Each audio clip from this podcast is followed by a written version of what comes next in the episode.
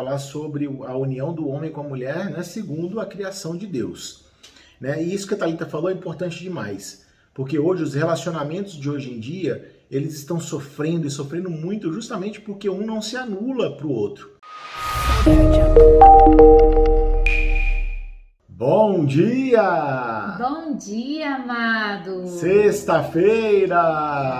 É, dia chegou. de dar aquela curtida no final do expediente, aquele happy hour com a galera, né? É, com a galera, né? Pois é. Com a mulher, com o esposo. Ah, ela me entendeu, né? Aquele shopping depois do trabalho com a galera do trabalho. Aí você chama a tua mulher, pronto, tá tudo certo, ficou tudo sensacional, cara. Uhum. Vamos curtir. Ih, ciumento. Vamos é. falar em ciúmes, né? É, né? O evangelho de hoje vai falar exatamente sobre casamento. É. Casamento à luz do coração de Deus. Hum, temos, é? uma, temos uma pequena polêmica aí sondando o evangelho de hoje. Mas vamos lá, meu amor. Qual é o evangelho de hoje? Hoje o evangelho é Mateus 19, versículos de 3 a 12, e nós vamos destacar o versículo 5 e 6, que diz o seguinte: Por isso o homem deixará pai e mãe e se unirá à sua mulher, e os dois serão uma só, uma só carne de modo que eles não são dois, mas uma só carne. Portanto, o que Deus uniu, o homem não separa. Clássico, clássico. Quem nunca ouviu essa passagem num casamento, né? É. Se todos nós ouvimos isso. Que a gente se torna uma única carne, né? Somos em, um só. Somos um só na hora que nós temos Cristo como testemunha da nossa união e dessa, e dessa vocação matrimonial. Essa é a vontade de Deus para a vida do homem e da mulher que tem a vocação matrimonial, né? É difícil a gente tentar entender o desejo do coração de Jesus, porque hoje a gente vive tantas realidades, né? Mas a luz de Deus é exatamente isso: que o homem deixará pai e mãe e se unirá a uma esposa e a sua esposa, e os dois serão uma só carne. Uhum. E o que Deus uniu, o homem não separa. É, né? E aí a gente entra na seara da, da polêmica que eu falei, que está sondando aí, assim, se pairando em cima desse evangelho. Porque hoje o mundo, né? Hoje o mundo existem vários tipos de união, tá? Que, que não é a união que Deus criou, é homem e mulher, né? E olha só, galera, de boa, tá? Temos que respeitar, como a gente já falou aqui, inclusive. Tá? O importante é cada um estar tá feliz, o importante é cada um ser cristão, não fazer o bem. Nós Exatamente. Julgar. Como Jesus já disse, não devemos julgar, apenas amar. amar.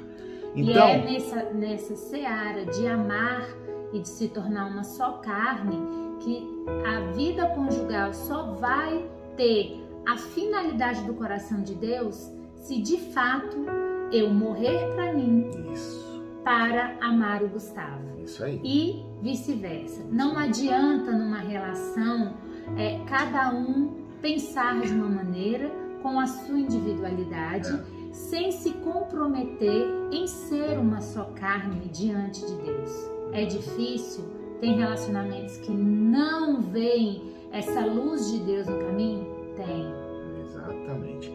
E aí, tirando aí aqui nesse evangelho comentado a gente vai falar sobre a união do homem com a mulher, né, segundo a criação de Deus, né? E isso que a Talita falou é importante demais, porque hoje os relacionamentos de hoje em dia eles estão sofrendo e sofrendo muito justamente porque um não se anula para o outro. Porque é impressionante.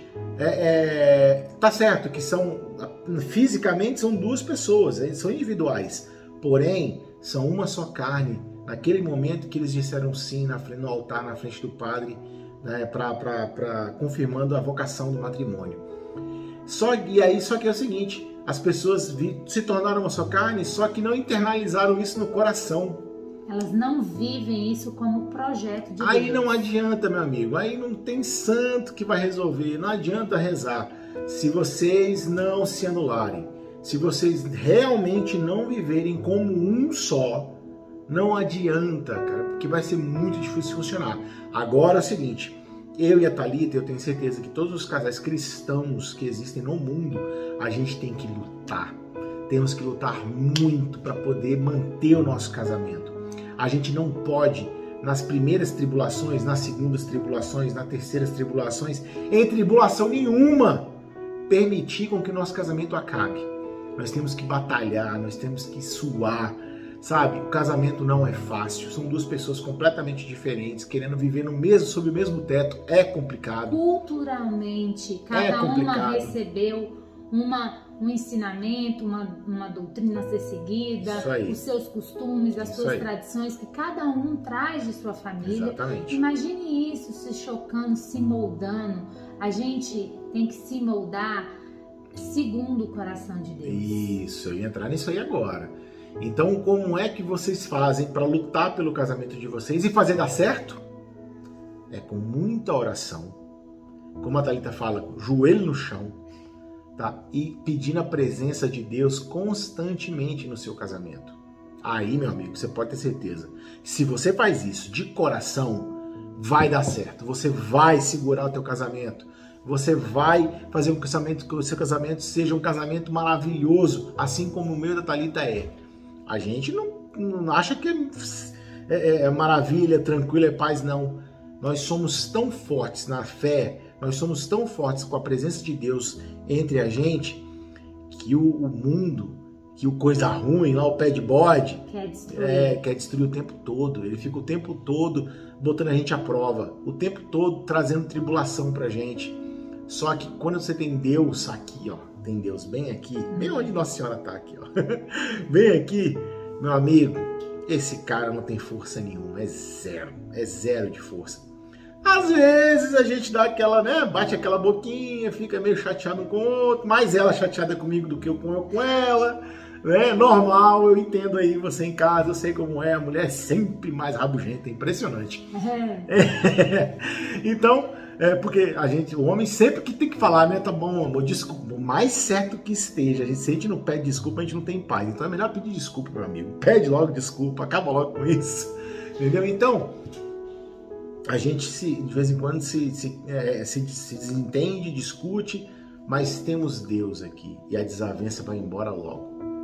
É, hoje o que a gente vê é que é, as pessoas deixaram de ver essa união com o coração de Deus Uhum. e, e fazem a união por, por convicções próprias. Né? E fala assim, tem gente que já casa hoje e fala, ah, se, eu, se não der certo eu separo.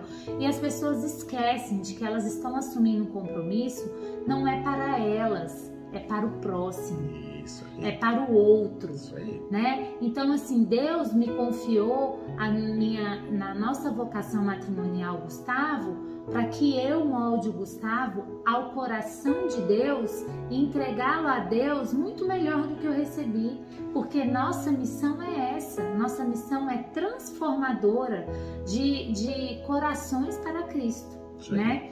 E eu fa- aí eu falo assim, nossa, mas Hoje tem, tem tantas pessoas que, que, que vão lá, se comprometem, dão um sim diante do altar, diante de Deus e, e acham uma brincadeira.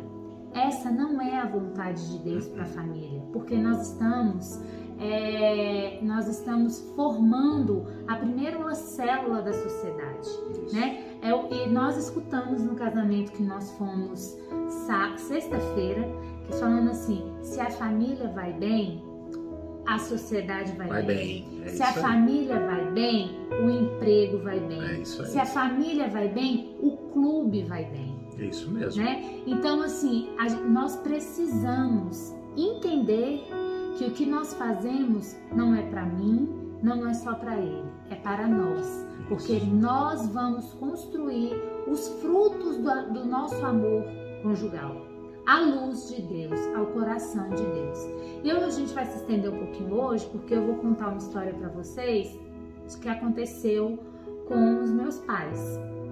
É, meu pai e minha mãe são muito católicos e, e tem uma frase que nesse evangelho que marca muito e eles cansam de falar isso pra gente.